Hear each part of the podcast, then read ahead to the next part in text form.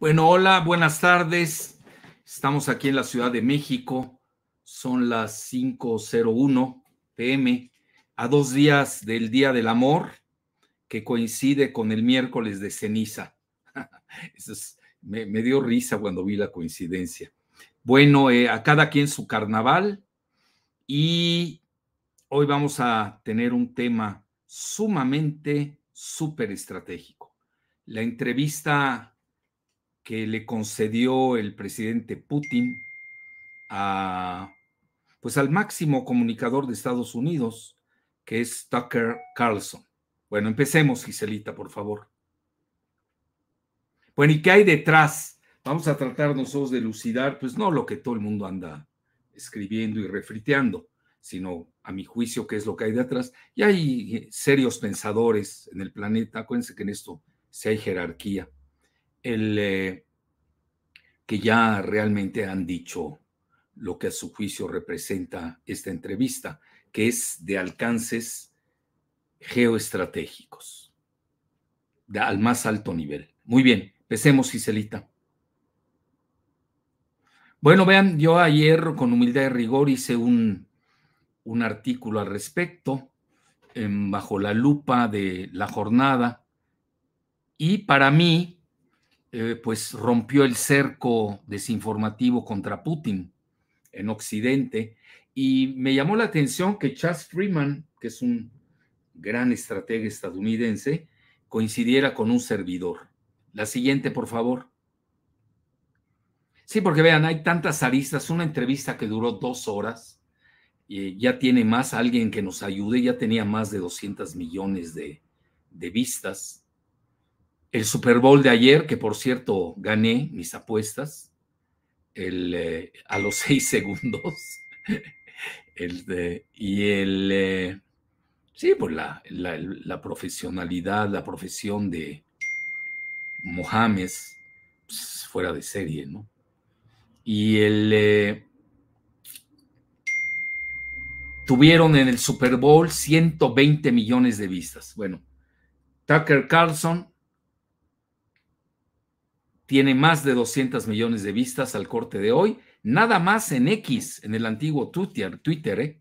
Ahorita vamos a ver esa alianza que sí existe, que no se atreve a decir su nombre públicamente, pero ya lo dijo Alexander Dugin, que muchos dicen que es el ideólogo de Putin, entre Trump, Tucker Carlson y Elon Musk.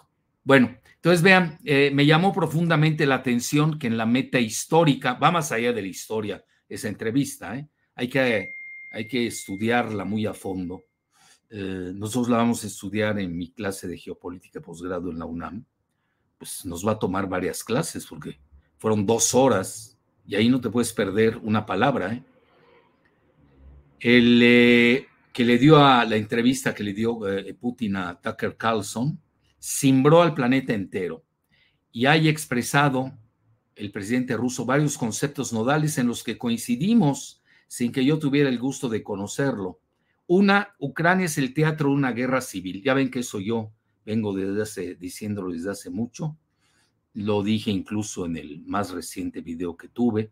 Luego el desastre de la desdolarización para Estados Unidos. Incluso yo he hecho un libro al respecto, el más reciente. Ahora voy a sacar uno Obviamente me guardo el título, por luego me lo fusilan y ni me dan crédito. Ya saben, aquí en nuestro medio son muy dados a fusilarse, pues carecen de originalidad cerebral.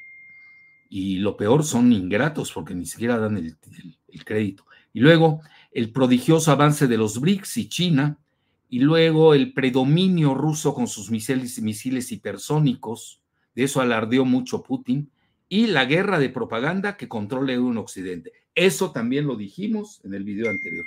Sin duda, Occidente y sobre todo el eje anglosajón de Estados Unidos y Gran Bretaña controlan los medios en Occidente.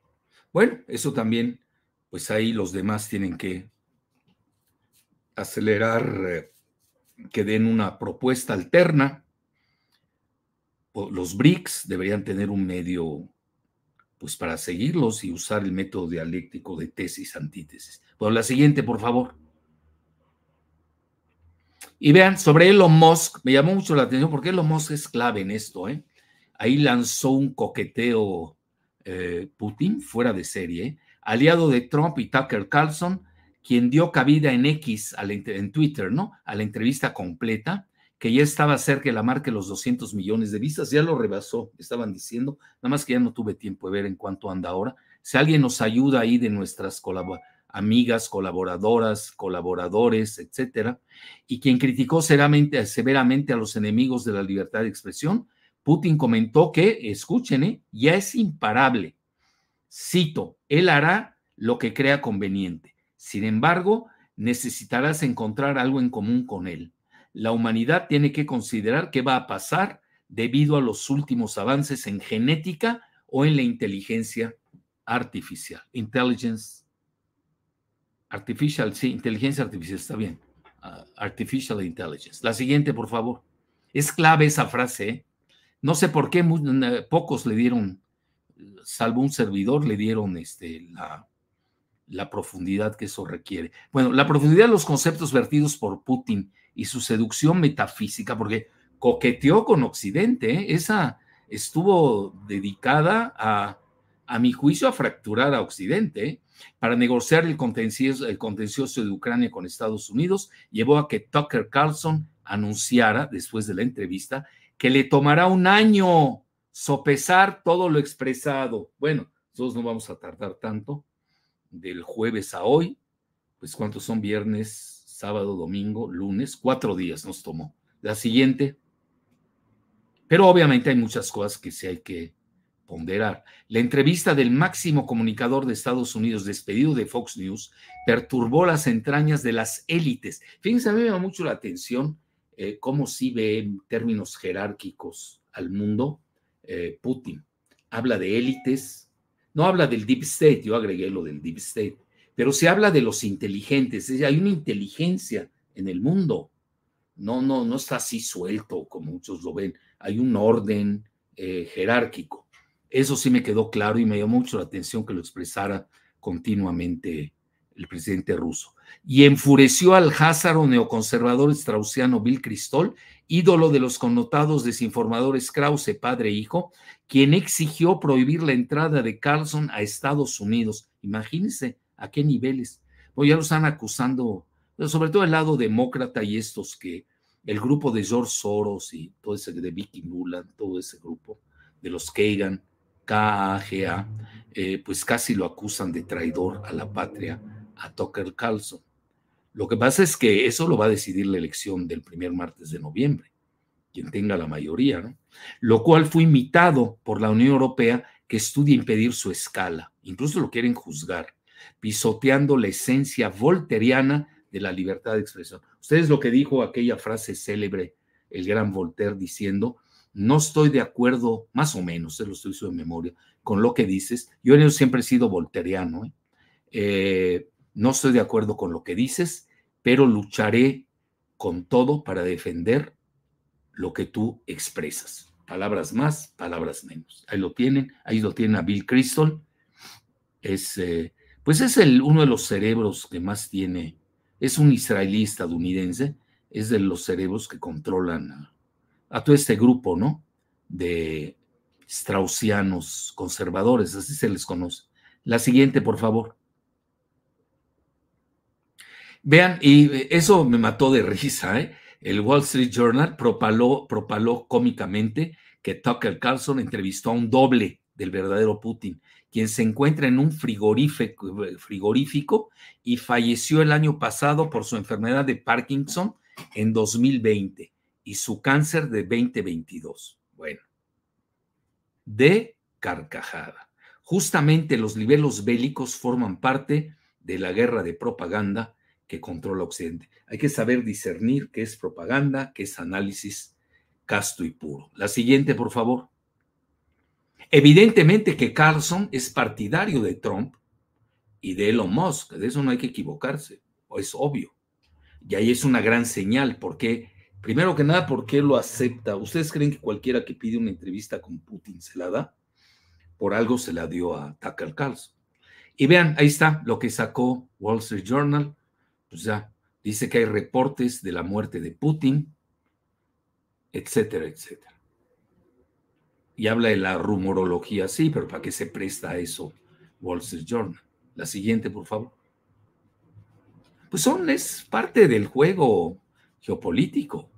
Si la entrevista creó nuevas placas tectónicas en los gobiernos alicaídos de Occidente, su próxima entrevista con Edward Snowden, tomen nota, próxima entrevista con Edward Snowden, hoy asilado en Moscú, puede poner bajo la picota el manejo del espionaje cibernético por Washington. La siguiente, por favor.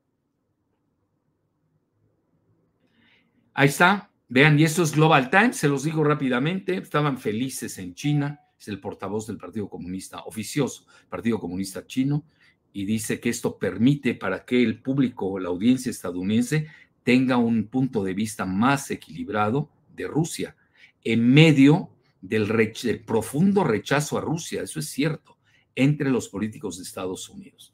Bueno, lo que pasa es que se ha creado, vean, yo tengo mi hipótesis al respecto. La rusofobia que, que, es ya pandémica en Estados Unidos, sobre todo en el Partido Demócrata, más que en los republicanos, eh, forma parte de una rusofobia geopolítica. Y esta está ligada, ahorita se os voy a demostrar, a, un, eh, a, una teoría del geógrafo británico Sir Haldolf Mackinder, de en su libro La, historia, la geografía como pivote de la historia en 1904, que le dio varios triunfos al, a la anglósfera, pero ahora ya está totalmente rebasado. Estamos hablando de más de 120 y pico de años. Bueno, entonces ahí está, ya se los dije. Global Times pone en relieve la apología de Putin a China, pues sí le echó sus porras a China, cuya filosofía en su política exterior dice no es agresiva. Lo que exhibe, cito, eso lo dice Global Times, la íntima asociación estratégica entre Rusia y China. La siguiente, por favor.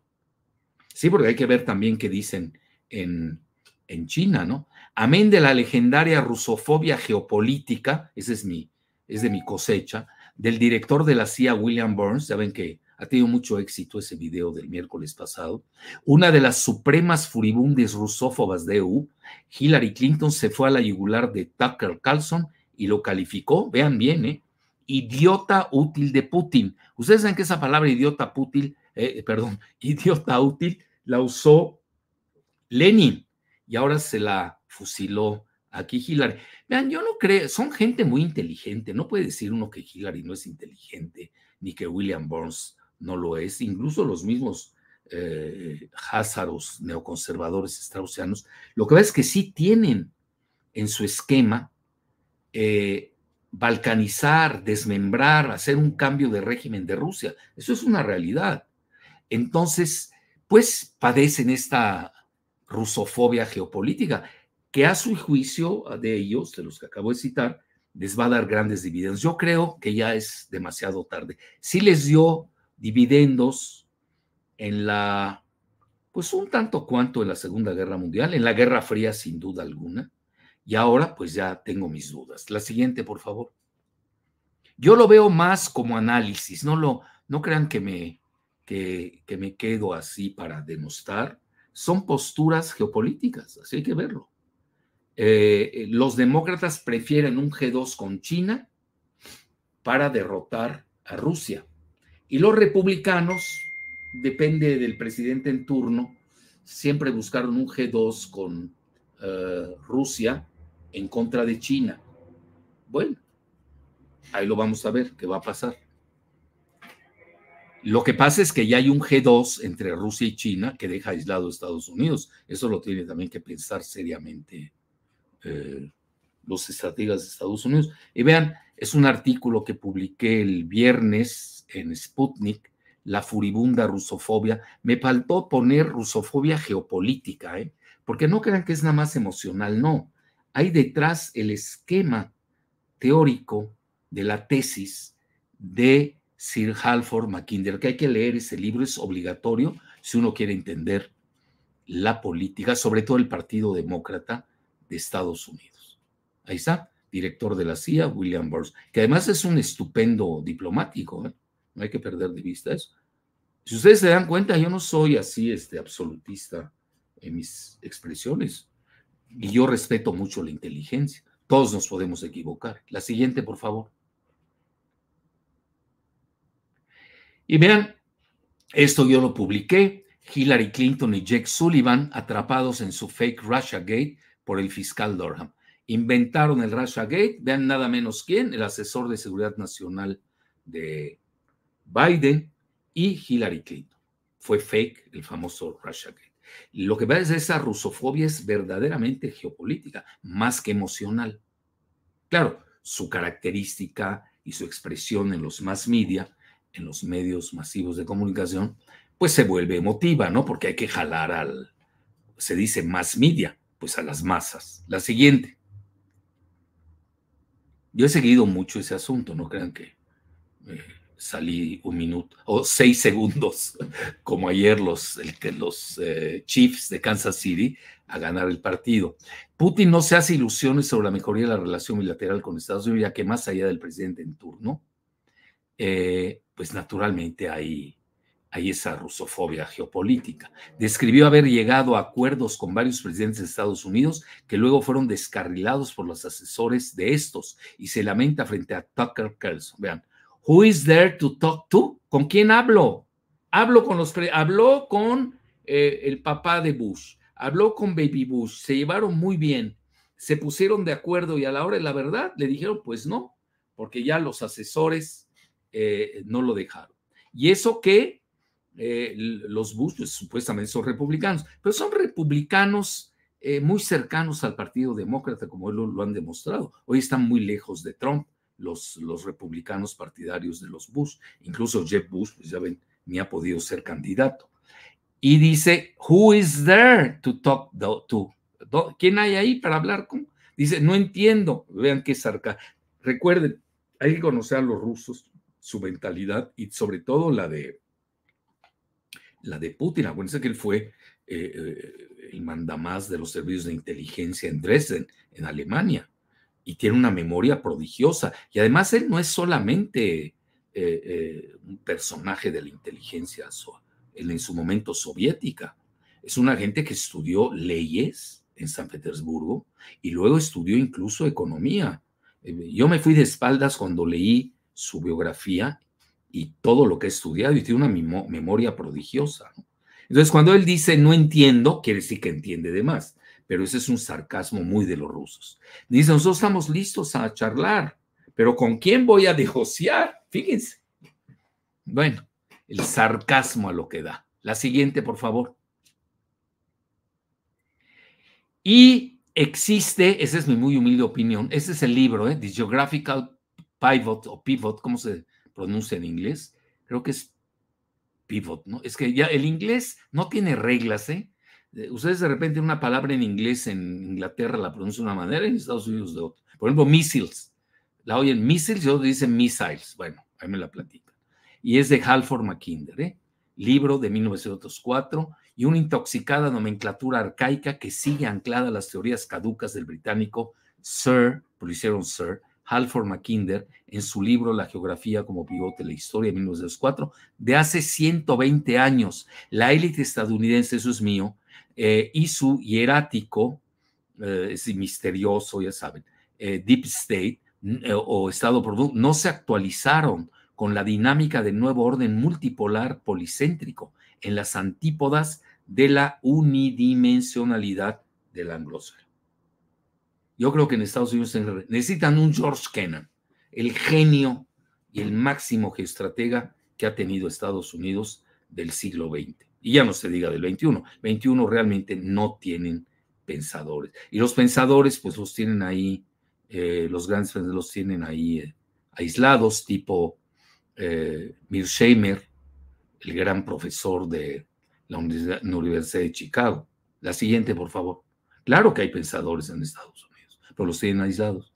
Y vean lo que dice Chas Freeman. Vean. Dice, esta entrevista rompió mi misma tesis, ¿eh? y conste que no lo había leído. Incluso él saca esta nota después de, mi, de mi artículo. ¿Cuándo fue? Ah, del domingo, o el mismo día. ¿eh? Eh, rompe el, muro de censura de los medios oligopólicos. Lo que pasa es que aquí lo tradujeron como oligarquios. Bueno, da igual, oligarquía y oligopolio. La oligopolia es, los oligos son económicos, la oligarquía es más política. Y vean quién, ¿eh? Chas Freeman, anterior asistente secretario de defensa por los asuntos de seguridad internacional. Es decir, no es un pelagatos ni un papanatas de los que abundan. Y le dijo a Sputnik, dice, Tucker Carlson ha hecho al, le ha hecho un enorme favor al, a la audiencia estadounidense al ofrecerle la oportunidad de romper el pasado, el pasado muro de censura por nuestros medios oligopólicos y escuchar directamente a Putin. Vean el impacto, a qué nivel, ¿eh? La siguiente. Bueno, ya hay más de 200 millones. Nadie nos ha dicho en cuántos van. Y vean, y luego Larry Johnson, ex agente de la CIA, 100, no, no, tiene más. Seguro, Javier, ya andaban en 200. Bueno, es que yo estoy sumando quizás también lo del propio portal de, gracias Francisco Javier Roldán Velázquez, del mismo eh, Tucker Carlson, que ya tiene su propia, su propio portal y cadena televisiva minúscula, pero muy influyente. Más de 200 millones de audiencia en X y yo aquí pondríamos para corregir si es real lo que dice Francisco Javier Roldán, pues sumándolo a la propia página de, de ¿qué me pusieron? ¿Cómo que 15? 15 millones vistas en YouTube. Bueno, pues ahí le aumentan o sea, tiene más de 200. Muy bien. Entonces dice, destruye el legado de los medios. Vean, él les pegan a todos. Y Larry Johnson hace algo muy interesante. Ese mismo día de que saca su entrevista, eh, Tucker Carlson, pues ve a todos los medios multimedia de Estados Unidos. Bueno, no llegaban, si no me equivoco, ni a 20 millones imagínense el impacto que esto tuvo. Claro, Chas Freeman, pues a eso se dedican, estamos hablando del Olimpo estadounidense. La siguiente, por favor. Y vean, Dimitri Suslov, que es eh, un gran pensador en asuntos internacionales ruso, dice, el presidente ruso puso en la lista las condiciones para que se detenga la guerra contra Rusia en Ucrania. Entonces dice, ahora la pelota está en, la, en el campo de la OTAN. Bueno, fue muy generoso eh, Dimitri Suslov. Está en el campo de Biden. la OTAN son vasallos de, En eso sí hay que reconocerle a Biden. ¿eh? Ya se acuerdan ustedes que Trump se había peleado con la OTAN y Biden los recuperó. Sí, pero los recuperó a tal grado que no tienen voz propia, son vasallos. Ahí la OTAN hace lo que determine Estados Unidos. Y cito eh, lo que sigue diciendo Suslov. Pienso que el más importante mensaje es de que Rusia está lista a una solución político-diplomática del conflicto de Ucrania. Ahí lo tienen. Y luego vean qué sale. Ah, no, ese es el, es lo que dice, ¿no? Eh, Dmitry Suslov, es un gran pensador ruso. La siguiente, por favor. Es el mensaje, ¿no? Vamos a sentarnos, vamos a negociar. Y ahí lo dice, ahí está. Eh, Rusia está lista a un acuerdo negociado. Bueno, ya sabemos las condiciones, ¿no? Que no pertenezca a Ucrania a la OTAN, que sea más o menos un buffer state, un, que ahí no estén colocando misiles ni bombas nucleares, etcétera, etcétera. Y dice que ahora le depende, depende de Kiev, que está perdiendo la guerra, ya ven todo el caos que hay ahorita en Ucrania, y de sus socios occidentales, si lo aceptan o no, así de fácil. Pero vean, se le ve muy tranquilo, muy relajado a Putin, porque ya ganó la guerra en Ucrania. Eso ya, Hasta Seymour Hersh ya lo escribió. Eso desde cuándo lo venimos diciendo. Lo ves que no conviene decirlo porque si no nos saldría la famosa ayuda, pero esa ayuda es autoayuda. Porque al salir, por ejemplo, ahorita están negociando esto en el Senado de Estados Unidos, la ayuda a Israel y a, Ucrania. Es una ayuda para seguir la guerra por una razón, porque está ayudando al complejo militar e industrial de Estados Unidos, que es la que está haciendo crecer la economía. La economía de Estados Unidos va muy bien, es de las mejores en Occidente, pero esto se debe a las dos guerras que, que llevan en eh, Ucrania y en, y en Israel. La siguiente. Bueno, está muy estudiado, ¿eh? No crean que es algo mío. Entonces, bueno, luego, eso se los digo rápidamente para este, ya entrar con Giselita. El eh, eh, eh, Carlson le, le dice a, en un momento dado a, a mí me llamó la atención porque se acuerdan si yo estudié psiconeuroendocrinología y si algo sé, pues es del cerebro y de los dos hemisferios. Igual yo siempre manejo esa frase, a mí me gusta usar mis dos hemisferios, el izquierdo y el derecho. Por eso esa dicotomía de izquierda y derecha, pues es para oligofrénicos. Hoy el mundo no, se, no está así. El mundo hoy es entre globalistas y soberanistas. Eh, por eso hay tanto izquierdista globalista, que son izquierdistas fake. Y obviamente abundan los de derecha fascista. Eso ya no eh, define al mundo, o sea, se quedaron muy atrasados. Hoy el mundo, hoy, hoy, está definido por la dicotomía de globalistas que están perdiendo versus los soberanistas que van al alza. Eso ya lo he dicho hasta el cansancio. Entonces le pregunta que qué opina que hoy el mundo está fracturado en dos y dice, pues hay que usar los dos hemisferios como el cerebro. El cerebro debe ser único, indivisible y debe mantener la seguridad en el planeta. Un muy bonito concepto. Muy bien, sigo por favor. La siguiente, obviamente está pesimista Putin en relación a que hay una severa enfermedad en el planeta que nos puede llevar. Nunca habló de ello, pero sí lo da a entender entre líneas. Pues ahí nadie va a ganar en una batalla entre Rusia, Estados Unidos y China. Va a perder el planeta entero. Y vean, nada menos que Alexander Dugin, que es autor de la cuarta teoría política, que nosotros le estudiamos en clase pues nosotros somos este, plurales, ¿eh? no somos maniqueos. Eh, la cuarta teoría política, eh, Alexander Dugin, ahí lo tienen. ¿Se acuerdan que a su hija Daría Dugina, pues la asesinaron los, los servicios secretos de Ucrania? Y hace un breve artículo que se llama Tucker, Putin y el Apocalipsis.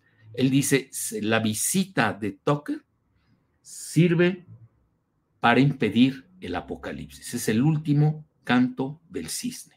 Dice, ¿y por qué la entrevista de Carlson es considerada nodal o seminal tanto en Occidente como en Rusia? Y vean, yo no sé qué tanto en Occidente, ¿eh? Esto, yo, yo que sigo la prensa occidental, no sé qué tanto.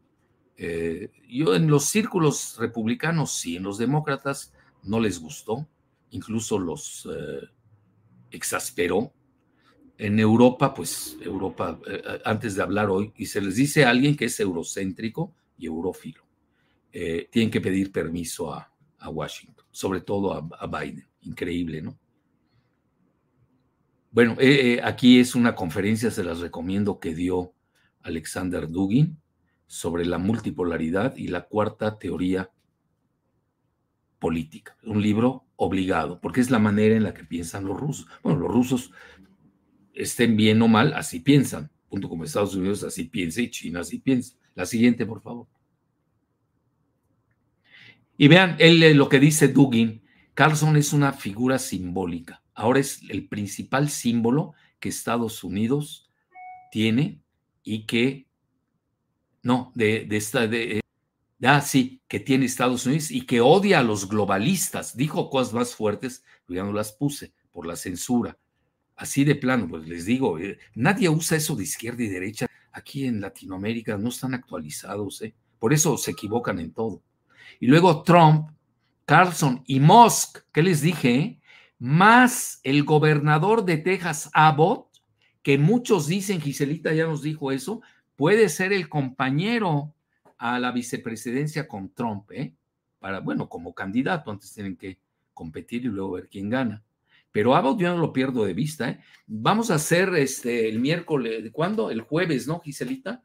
Este miércoles eh, ya se está manejando que Biden, por este asunto del fiscal eh, Robert eh, Burr, BUR, ya ven que lo, lo sentenció como que padece deficiencia cognitiva, por lo que no lo, lo condenó alguna pena, eh, debido a que ya saben, le encontraron en su patio, ahí en su casa, pues, eh, pues nada menos que asuntos desclasificados eh, de, o clasificados, asuntos clasificados de, de alto nivel, que obviamente pues eso no se puede hacer. Pero vean, a Trump igual le encontraron en su casa en Mar el Lago, en, en Miami, pero pues hay dos justicias, por lo que hay dos pesas y dos medidas en la justicia en Estados Unidos. Tienen que, eh, tienen que ponerse de acuerdo y sacar las mismas sentencias, ¿no? Bueno, aquí,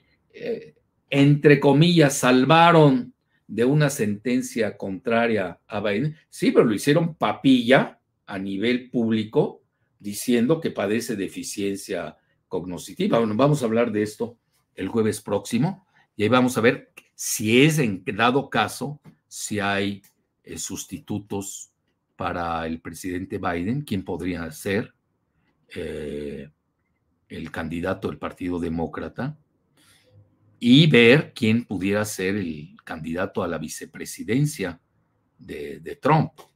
Bueno, aquí abiertamente Alexander Dubin, que es una gente muy bien informada en la cúpula del poder, habla de del gobernador de Texas, Abbott. Y dice, son los rostros de la revolución estadounidense en ciernes. Y esta vez será una revolución conservadora. Es que hay que saber usar esos términos de conservador. No es lo mismo el conservador del siglo XIX, del siglo XVIII, que el conservador por reacción a los globalistas en el siglo XXI. Son totalmente coyunturas eh, totalmente opuestas, antagónicas. Dice, eh, eh, sigue Dugin, Carlson conduce una prueba de la realidad, dice, el Occidente entiende lo que está haciendo, que está empujando al mundo al apocalipsis, porque Rusia no se va a dejar, pues, es la primera potencia nuclear del planeta. Bueno, es lo que dicen ellos, ¿no? Y bueno, incluso lo acepta Estados Unidos. El viaje de Carlson a Moscú en este tiempo tan crítico puede ser la última oportunidad para frenar la desaparición de la humanidad. Puede sonar muy dramático, sobre todo aquellos que no tienen cultura nuclear, eh, pero créanlo que así va. ¿eh? El boletín de los científicos estadounidenses eh, está a un segundo del día del juicio final así se llama su página, la pueden consultar. Yo obviamente me dedico mucho a este tema en forma espontánea y, filantrópica. Y eh, el reloj del día del juicio final, del boletín, del excelso boletín, yo siempre lo he seguido, de los científicos estadounidenses. Estamos hablando, hay muchos premios Nobel de química, de física, los más grandes cerebros del planeta. Dice entonces podemos tener la oportunidad de, tomar una pausa al borde del abismo. Bueno, así lo ve Dugin, su nivel. Él es filósofo, gran geopolítico, está considerado el segundo máximo geopolítico del planeta, detrás de, no tengo el gusto de conocerlo, a ver ahora que vaya a Kazán en Rusia en octubre, si lo visito, le quiero conocerlo eh, y, de mi amigo Thierry Meissan, que es el primer lugar, que es el, director de Rezo Voltaire, y quien pues ahí me hicieron el favor de colocarme en el tercer lugar del mundo, primero en Latinoamérica y primero en México. La siguiente, por favor. Y hasta me festejaron en Mazatlán, imagínense. Y vean mi tesis. Si hoy pudiera yo hacer este, de nuevo, lo voy a hacer, ¿eh? el artículo, este libro, ya ven que le puse nacionalismo contra globalismo. es la dicotomía del siglo XXI antes de la inteligencia artificial. Ahí tienen a los Rothschild, Soros, Clinton, los dos Clinton, el eh, Ehud Barak, Obama, Epstein, este Weinstein de Hollywood. Y este no lo ubico, no sé quién sea. Bueno, ya, ya recordaré quién es. Y aquí sí me equivoqué, ¿eh? porque puse a Kissinger a, a tres, a estos cuatro. Los puse del lado nacionalista o soberanista y no, deberían estar del lado izquierdo. Bueno, aquí tienen a Putin del lado soberanista, aunque no lo crean, ¿eh? a Netanyahu. ¿eh? Por eso Netanyahu está jugando la carta de Trump contra Biden. Obviamente allí a Modi, el primer ministro de la India, y a Trump. Estos cuatro sí los pondría aquí. ¿eh? Es Jared Kushner, este es David Rockefeller, Kissinger, y este es, eh, ¿cómo? Adelson, ya murió también, ya murieron estos dos, Kissinger y Adelson. Estos cuatro de plano que ponerlos de este lado, etcétera. Entonces, hoy yo pondría de título soberanía versus globalismo o soberanismo versus están perdiendo los globalistas, hágame caso, y están ganando los soberanistas. Lo que pasa la palabra nacionalismo crea temores y luego pues ya crea problemas financieros. La siguiente, por favor. Listo. Colorín colorado. Y Celita, te dejo la batuta.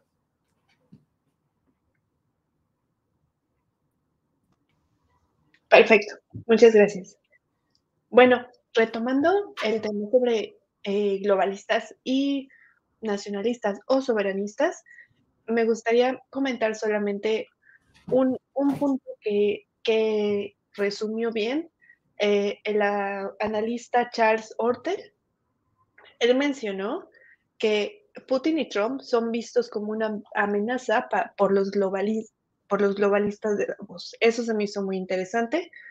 Este, ¿Por qué? Porque mete, como, menciona el doctor, aquí lo voy a compartir en su libro, como bien hace el doctor el resumen, en su libro eh, menciona a esta dicotomía y no hablan ellos, eh, me llamó la atención porque no habla de izquierda-derecha, como el, el, doctor bien menciona, sino habla de globalistas que están temiendo a este grupo o a estas a, este otro grupo de visión del mundo, como lo son Putin y Trump, que serían los nacionalistas o soberanistas. Entonces se me hizo muy interesante rescatar esta, este análisis. Y bueno, otra, otro punto interesante que me llamó la atención es la pregunta de por qué eligieron a, a Tucker Carlson. Y Dmitry Peskov comentó al respecto de que desde que empezó la operación militar de Rusia en Ucrania, muchos eh, emisoras y periódicos occidentales también han buscado eh, una entrevista con el presidente, pero eh, a juicio de Peskov menciona que no tenía sentido dar esta entrevista porque no están tratando de transmitir la información de manera equilibrada, que a su juicio el único que podía haberlo hecho de, manera equilibrada fue Tucker Carlson, que él menciona a Dmitry Peskov, que es el único que podría eh, transmitir eh, la entrevista del de, presidente Putin de manera diferente al resto del mundo. Y bueno, esa sería la primera pregunta que nos haríamos sobre qué hay detrás de esta entrevista, no solamente decir o comentar lo que ya se está diciendo en la entrevista, sino qué hay más allá de la entrevista. Y ese sería un porqué Tucker Carlson, recordemos también que fue despedido de Fox News, siendo su este, estrella en el prime time. Eh, por eh, mm, hacer una entrevista también a, Donald Trump, cuando ya este, Fox News ya no quería tener una relación tan cercana con Donald Trump. Y eso fue el año pasado, en marzo, me parece, del año pasado. Y bueno, otra pregunta interesante que hay que hacernos es por qué en este momento o cuál es el timing de este momento. Eh, un punto interesante sobre el timing es que, que no es el determinante, pero es curioso. ¿Por qué no es determinante? Ahorita la voy a explicar, pero las elecciones en Rusia son el 15 y el 17 de marzo, o sea, a un mes. Eh, aquí Vladimir Putin, haciendo las encuestas, no tiene competidor eh, dentro, de esas, dentro de estas elecciones porque sigue teniendo un gran respaldo de la mayoría del pueblo. del pueblo ruso, pero también se le ve como un gran estadista y negociador y abierto a negociar y a escuchar a Occidente, como espera que Occidente también lo escuche a él. Pero el punto también central de este timing es que empieza, se da, este, esta entrevista se da antes de que empiece la temporada de las primarias en Estados Unidos, en donde los votantes van a buscar y elegir y se elige dentro de cada uno de los partidos los mejores perfiles para poder llegar a un este a debates para después definir cuál va a ser la boleta o el ticket de cada uno de los, de los partidos que hay en Estados Unidos, bueno, de los dos partidos que hay en Estados Unidos, demócratas y republicanos.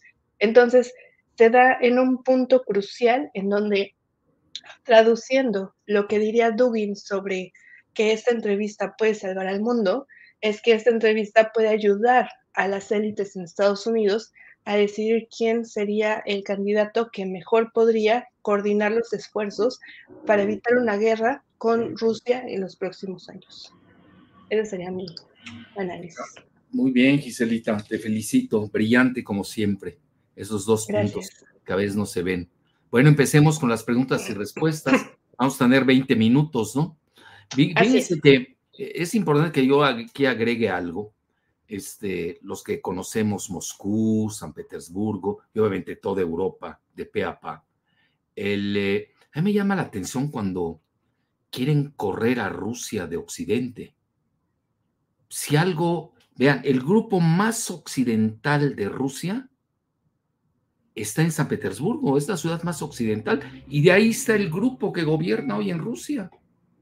Está Putin, está Patruchev, está Narishin, el de servicios de espionaje, está Medvedev, y está ese que siempre me olvido, Giselita, ¿cómo se llama su nombre?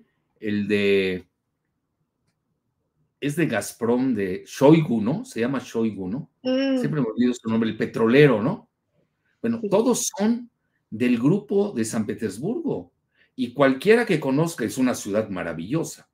Eh, eh, pues ahí está el, eh, San Petersburgo incluso la hace Pedro el Grande, tomando como modelo a un, si no me equivoco, a Ámsterdam, y pues trajeron a los mejores arquitectos italianos que son prodigiosos, el mismo ballet francés que nace con Luis XIV en Versalles, lo traen a San Petersburgo y hoy es el mejor ballet del mundo, el, el Marinsky y ahí salen esos grandiosos eh, bailarines, ¿no? bueno, más conocidos en Occidente como eh, Nureyev, Barishnikov. Ya se los dije, yo antes de casarme tuve muchas novias bailarinas, no sé por qué.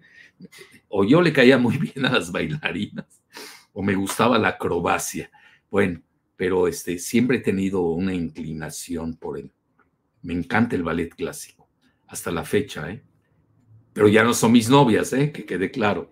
Entonces, el, eh, eh, a lo que quiero llegar, pues tiene ese teatro Marinsky, bueno, es fabuloso. Es y el, el, el, museo del Hermitage tiene el, MAC, el mayor número de obras de pintura de Occidente. Y vean, no tengo nada contra Japón, incluso este, no tengo ninguna animadversión todo lo contrario. Pero como dicen que Japón es occidental cuando es oriental y Rusia resulta que no es occidental, bueno, esa es la propaganda negra. Que, bueno, eso para eso nos dedicamos nosotros, ¿no? Tenemos que saber discernir la propaganda negra del análisis casto y puro. Muy bien, quería hacer ese paréntesis. Bueno, rápidamente. a San Petersburgo y a Moscú, Giselita? No, están en mi lista. Ah, sí. Próximamente, sí. Acabas de regresar de Madrid, ¿no? ¿Cómo te fue? Así es. Muy bien. El clima, todavía alcancé buen clima. Ahorita entró un frente frío, entonces tuve un poco de turbulencias en el vuelo, pero, pero bien, todo bien. Bueno, y esta es una ciudad preciosa. Yo ahí este, estuve tres meses becado, no como profesor, no invitado por la Unión Europea, en Treveris, donde nació Carlos Marx. Preciosa ciudad. Bueno, y ahí además tienen ruinas romanas, ¿no? ¿Qué más tiene Treveris? Pues hasta acá llegaron los romanos. Tiene alrededor de seis, siete monumentos o sitios UNESCO sobre los romanos. Anfiteatro, puerta muy grande que es la Puerta Negra. Tiene unas ah, termas eh, muy grandes, creo que son las segundas más grandes después de las de Roma, en donde ah, estaban, y bueno, tiene una cultura del vino que también la trajeron los... Pero vino blanco, no son... No, no, es español. el único vino es el tinto, me vas a perdonar. Bueno, tú no bebes, así que ese tema déjamelo a mí. El, el, único vino es el tinto, pues tiene tanatos, además nos baja el colesterol. Bueno, no, pero hoy, hoy otra cosa que eh, yo cuando estuve no estaba, parece que los chinos erigieron un monumento para Carlos Marx, ¿no? ¿Qué, hice? ¿Un monumento frente a su casa o qué? ¿Dónde nació? ¿Qué fue? Em, es un monumento, una figura de Carlos Marx muy, muy grande que le hicieron para conmemorar, ahora no recuerdo si su nacimiento o su fallecimiento, pero eh, hubo cierto tipo de debates aquí donde se, podía poner. Enfrente de su casa no puede ser porque eh, su casa queda en una calle muy pequeña, entonces no pudiera ser, entonces la pusieron detrás de Porta Negra, cerca de un museo que también alberga colecciones de ruinas romanas y de vestigios romanos muy interesantes, entonces ahí está la estatua. Es muy grande, por cierto. Ah, ya. Que por cierto, los chinos ahora, con Xi Jinping y desde antes, desde Mao Zedong, son muy marxistas. ¿eh? Yo me acuerdo cuando estuve en Shanghai, eh, hay una eh, en licenciatura, sus cuadros para ser funcionarios del gobierno chino estudian marxismo. Me, asombró cuando estuve en, Shanghai, etcétera. Vean, aquí hablamos, conocemos la teoría, pero también conocemos a los actores y la práctica. De, de repente veo a cada pelagatos que se pone a hablar de un país que ni sabe dónde se encuentra en el mapa. Bueno, ya no me hagan hablar de más. Qué bueno, te felicito, Giselita, que estés recorriendo eh, porque una cosa es la teoría y otra cosa tú lo has vivido, y ya lo estás viviendo en carne propia. Otra cosa también es conocer los países, que obviamente son diferentes, con idiosincrasia y singularidades propias. Y, y, por eso yo toda mi vida he sido pluralista y ecuménico. La siguiente. Bueno, empecemos. Preguntas y respuestas. Entonces ya quedamos. Jueves próximo tenemos un especial. Le están moviendo el tapete a Biden una, se queda Biden hasta el final, otra, ya hay sustitutos, le están moviendo el tapete Obama, se lo está moviendo también ya Hillary Clinton, ayer abiertamente se le fue a la yugular, etcétera, y otros más, ¿no? Y vamos a ver quiénes serían, hay que ver todo esa, es un tema, ya hasta el Financial Times ha sacado varios artículos al respecto.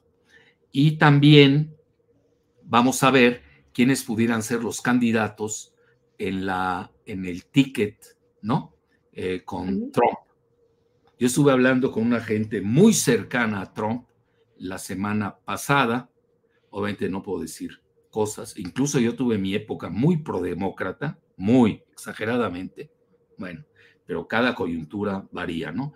Y precisamente dialogué con esta persona muy cercana a Trump eh, sobre quiénes pudieran ser los, candidatos a la vicepresidencia, me voy a basar en él, en lo que me dijo y en lo que dijo Giselita la vez anterior, que veía, no, eh, eh, eh, tú en qué te basaste, pero no estuvo nada descabellado, todo lo contrario, que pudiera ser Greg Abbott, el gobernador de Texas. Y ahora que estoy leyendo a Dugin, pues habla de Abbott, ¿eh? Decimos, Texas no es cualquier cosa, Texas, cuidado. Bueno, que nos pregunten a nosotros, los mexicanos, ¿no? Bueno, la, eh, empecemos, preguntas y respuestas. Vamos a tener, ¿qué? Diez minutos, Giselita. Muy bien. Bueno, pues justamente esta pregunta la hace el maestro José Alberto Vega Rosas. Eh, ¿Qué considera que ocurra primero, que Biden dimita o que lo obliguen a renunciar a su candidatura o pierda la elección? Maestro, respetuosamente y le agradezco mucho que nos haga la pregunta José Alberto Vega. ¿Le parece que la dejemos? Es más, empiezas con esta pregunta el jueves próximo, ¿sí? Muy bien. Sí, por si no voy a matar la gallina de los huevos de oro del jueves. Bueno. Exacto. La siguiente. Siguiente pregunta la hace Alejandro Pino. Esta pregunta está muy recurrente en el chat, pero elijo esta. ¿Sabe si por cercanía con Putin y Carson Trump influyó en esta entrevista? No lo dudo, no lo dudo, no lo sé, no conozco los entresijones, como dicen, entre telones también. Pero vean, eh, así como lo puso Dugin, que de eso, vean, uno también tiene que conocer las jerarquías. Por algo Dugin es el segundo mejor geopolítico del mundo, ¿no? Pero además él está adentro, en Rusia. Yo vivo en México, pues yo, además tengo a Giselita, este, que me ayuda. Aquí estamos hablando de personajes que tienen servicios de inteligencia, la cúpula del poder ubiquémonos. Yo, si algo sé, es ubicarme. El, entonces, eh, sin duda, ahí estamos hablando de un grupo Trump. Eh, yo pondría Trump, Elon Musk, por eso le echa eh, su coqueteo, su seducción Putin, este, Putin a Elon Musk, a, a Carlson, sin duda, que Carlson también está sonando para ser vicepresidente candidato a la vicepresidencia. Pues ahorita ya hizo su primer esfuerzo, ¿no? Y a Abbott, no hay que perderlo de vista. ¿eh? Muy bien. Buena pregunta, Alejandro Pino. ¿Tú qué quieres decir, Giselita? Bueno, que eh, hay que resaltar también lo que mencionó eh, Tugin sobre este triángulo eh, donde se da la publicación. Abiertamente Elon Musk dijo que la entrevista iba a ser permitida en su red social entonces toda la gente se dirigió a X para poder verla. Entonces ahí le abrió las puertas a, Tucker Carlson. Y también tenemos esta, esta vinculación con, con el republicano Trump. Entonces hay que ver también esta, este tipo de pequeños matices para poder ver las conexiones que hay entre ellos. Sí, y sobre todo lo que dice Dugin, viene la revolución conservadora, prepárense, pobre de aquellos que se equivocaron. Vean, yo como uso mis dos hemisferios, yo no tengo problema, ¿eh? No tengo ningún problema. Yo siempre he sido nosférico, tipo telar de Chardin. Siempre ha sido uno de mis favoritos. Eh, pues un ucraniano, fíjense lo que son las cosas, que es Bernatsky. Para mí se me hace uno de los grandes genios de la humanidad. En México no se conoce, por desgracia. Yo creo que soy de los pocos que lo conocen en, en Latinoamérica. Pero Bernatsky es fuera de serie, ucraniano. Es que Ucrania y Rusia es lo mismo, es una guerra civil fomentada desde el exterior para balcanizar a Rusia. En eso sí concuerdo con Putin. Y también entiendo, fíjense, quiero ser hoy muy benigno, la rusofobia geopolítica. Viene de Mackinder, es decir, no, no se da en el vacío, porque son gente muy, estamos hablando de gente muy inteligente, eh, preparada, pero pues a veces puede ser nuestro caso o el de ellos, pues se equivocan de, de teoría, así de fácil. A ver, sigamos, Iselita. Perfecto.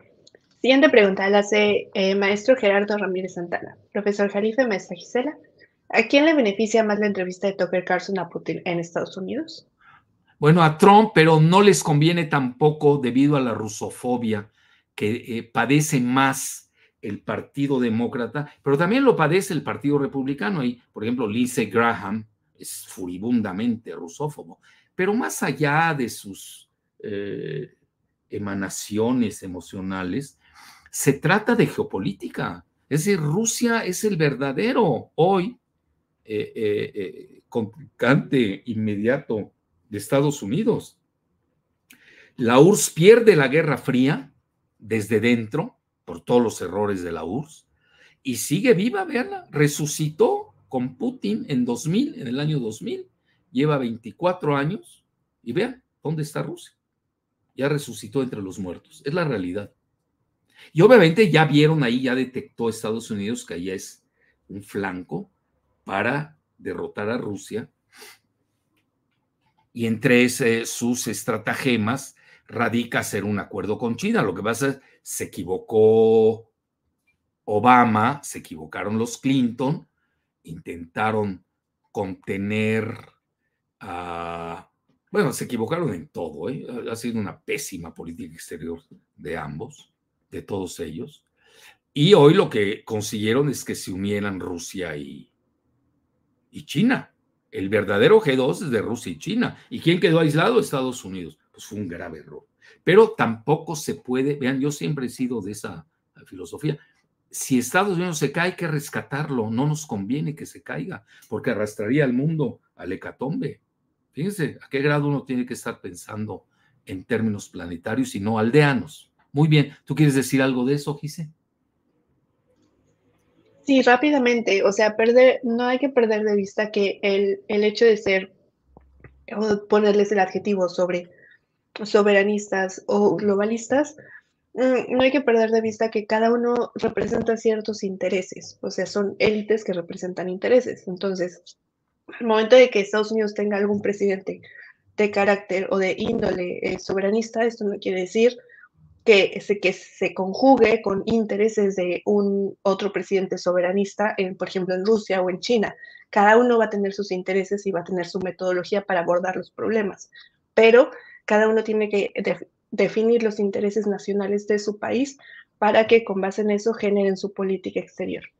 muy bien, muy buena, muy buena respuesta, Giselita, te felicito. Muy bien, vengan. Tenemos para dos. Dos preguntas más. Eh, ¿Servirá de algo que Tucker Carlson buscara entrevistar a Snowden? ¡Uh! Esa es una bomba atómica. No me quiero imaginar lo que va a decir Snowden. Y va a decir cosas, ¿eh? Y Tucker Carlson es un extraordinario entrevistador, ¿eh? No bueno, extraordinario. Ojalá los chayoteros de México y de Televisa aprendan cómo se entrevista en la realidad es muy pobre la prensa mexicana, se los digo abiertamente. Eh, da, lástima, con eso se los digo todo. Fíjense, el López Dóriga, que ni se llama así, el Belandia, ¿no? Inventó su apellido. Bueno, para que no me vayan a hablar de más. El Loretito, ¿qué es eso? No, no, no. Me doy, me doy. Tienes que, ser, tienes que hacer preguntas difíciles o no hagas la, la entrevista. Yo, por ejemplo, si entrevistara a Andrés Manuel y se deja, le haría preguntas que no le van a gustar. Independientemente de que yo tenga el corazón del lado izquierdo y tenga mi vaso B-A-Z-O del lado derecho.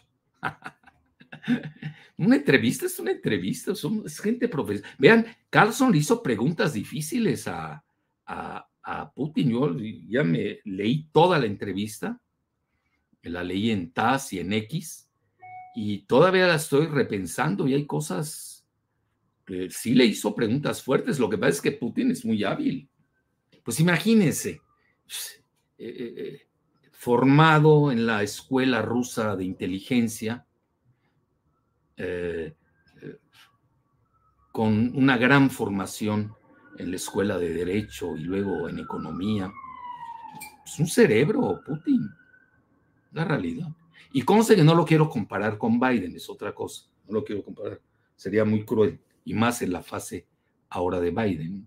Sería muy. Y cuando ustedes lo saben, a mí Biden siempre me cayó bien, pero bueno, si él no se sabe defender, menos lo voy a defender yo. La siguiente, no sé qué quieras decir, Giselita. Sí, pues interesante ese hecho de entrevistar a Snowden, ¿no? También estaríamos esperando la siguiente entrevista y el timing en el que Oye, ¿ya dijeron cuándo la va a sacar? No, solamente dijo que también tenía intención de entrevistar a Snowden. Creo que no está confirmado. Seguramente ya la hizo, porque cuando dijo lo de la entrevista de Putin ya la había realizado. Entonces. Pero anda feliz Carlson en Moscú. ¿Ya lo ves ahí? Dice que es una bella ciudad. Se enamoró de Moscú. Oye, no se vaya a enamorar de una moscovita, que son bellísimas, ¿eh? Seguramente. Yo que yo que le quedo, ¿para qué regresas? Bueno, oye, y luego, este, no, lo de Snowden va a ser una bomba atómica, ¿eh? Perdóname. Si tú me preguntas, te lo adelanto, ¿eh? La de Putin fue un coqueteo seductor para negociar con el siguiente presidente de Estados Unidos. Esa es la lectura realmente que hay detrás y no ahí estar buscando este, eh, mil cosas que ni vienen al caso. Pero la de Snowden, cuidado, y si la saca íntegra, eh, Carlson, Snowden sabe demasiado de la ciberseguridad de Estados Unidos, es el que más sabe. Los chinos no lo quisieron aceptar en Hong Kong, ya ves, dijeron, vete a Moscú. No lo quisieron. No, Snowden es una bomba nuclear. Putin fue soft. Ahora sí que killing me softly, ¿no? Como la canción. No, no, la de Snowden, yo, mi perspectiva, y tú sabes que conozco bien ese tema de, Snowden, o lo he seguido, el, eh, para mí va a ser una bomba nuclear. Y va a ser mayor bomba nuclear si la publica integralmente Carlson. Va a ser doble bomba nuclear. Porque Snowden no se va. O sea, ya no tiene nada que perder Snowden. Snowden ahorita, si, si lo agarran los Estados Unidos, lo, lo matan de inmediato. Sea Assange, que no publicó nada, el pobre de Assange ya ves, eh, ahorita se va, vamos a saber qué va a pasar con él. Si lo mandan a Estados Unidos, seguro va a la silla eléctrica, ¿eh? seguro. Estados Unidos no perdona esas cosas, ¿eh? no hay que hacerse ilusiones. Pero con Snowden, no, ese fue, ese reveló lo real de la ciberseguridad de Estados Unidos. Estás hablando de la estratosfera. Muy bien. Pues ya, Giselita, una más y nos vamos, ¿no? ¿Te parece? Perfecto. Una más, sí. Esa la hace Yeu Carmona eh, maestra Gisela, doctor Jalife, ¿cuál sería la diferencia en política exterior concerniente a China y Rusia de las élites globalistas contra los soberanistas? Mira, los globalistas es Foro Económico Mundial de Davos, es Klaus Schwab, eh, es el eh, sucesor, realmente lo selecciona Henry Kissinger con David Rockefeller, nunca hay que perder de vista eso. Todos esos son datos duros, ¿eh? No crean que es de mi cosecha. Y, pero vienen abajo, porque el globalismo ya ya este, pues ya derrapó, ¿no? Y la eh, China, va, si hay un país soberano, es, y soberanista es China, pero abierto al exterior porque tiene proyectos como la Ruta de la Seda, bueno, en sus tres versiones, y además, eh, pues tiene una complementariedad hoy geoestratégica eh, con Rusia, pero son complementariedades de países soberanos. Eso no hay que perderlo de vista. Esa yo creo que es la resiedumbre que poseen los BRICS más, ¿no? Ya saben, ahora ya son 10, ¿no? E, es decir, cada quien se respeta su soberanía, pero eh, dentro de un bloque común eh, frente al G7, que hoy, pues ahí están los datos duros, pues está cayéndose frente a los BRICS. Muy bien. No sé qué quieras decir, Giselita. Mm, pues muchas gracias por vernos. Eh, recuerden que vamos a tener un especial el siguiente jueves a las 5 de la tarde sobre las posibilidades ¿no? de Biden de su reelección o el cambio y posibles sustitutos para el ticket de los demócratas. Y bueno, pues, los republicanos, ¿quién va de vicepresidente, no? Ahí que íbamos a hacer nuestras apuestas. Acuérdense que yo estoy ya muy enrachado, ¿eh? Ayer gané seis segundos, se estaban burlando lo, conmigo quienes apostaron, apostamos, bueno, amigos personales. Eh, todavía siete minutos para las, no, siete segundos antes de concluir, ya se estaban burlando de mí, ya perdiste, Jalife, ya saben todo eso. ¡Paf! Y vienen los seis segundos y gané. Entonces ando enrachado, ¿eh? Así que cuidado. Si alguien quiere apostar, bienvenido. Bueno, yo, oye, que nos den likes, sabes que no. Oye, tenemos más vistas que likes, ¿cómo puede ser eso? Exacto. Eh, sí, eh, regálenos likes, eso nos ayuda mucho para que este contenido se siga viendo, se siga difundiendo en la red y evitar el shadow banning. Por, ejemplo, este tipo de entrevistas ah, habían estado baneadas eh, sobre estos temas en la red social, principalmente en YouTube. Entonces, si nos dan likes y comentan, el video, pues nos va a ayudar mucho para evitar este, este banning de, de YouTube. Entonces, les encargamos mucho los likes y también suscríbanse al canal para que les lleguen las notificaciones. Oye, Giselita, hay que anunciarles que ya tenemos alianzas geoestratégicas, radar geopolítico, ¿no? alguna sí, próximamente tendremos con India, otra con China, otra con Rusia, otra con Brasil, etcétera, etcétera vamos muy bien, pero a ver, no iríamos muy bien si no fuera por ustedes. Entonces, Exacto. Bitte, en alemán, bitte schön, bitte, den sus likes, y aquí tenemos una asociación ganar-ganar. Bueno, hasta el jueves en el especial de Biden y Trump. Quienes pudieran ser sucesor. También Trump lo pueden quitar, ¿eh? Cuidado, ¿eh? Digo, no, digo, aquellos que me quieran censurar, le pueden hacer una travesura ahí. Sí, pero ahí ya también hablaré de eso como hipótesis. Hablaremos de eso el jueves. Va, va a ser, porque va a ser muy importante, sobre todo para los mexicanos, tanto de nuestros seguidores, que tenemos muchísimos en Estados Unidos, eh, como para nosotros aquí en México. Todo lo que suceda en Estados Unidos nos va a impactar, afectar e infectar. No sé qué opines, Gise.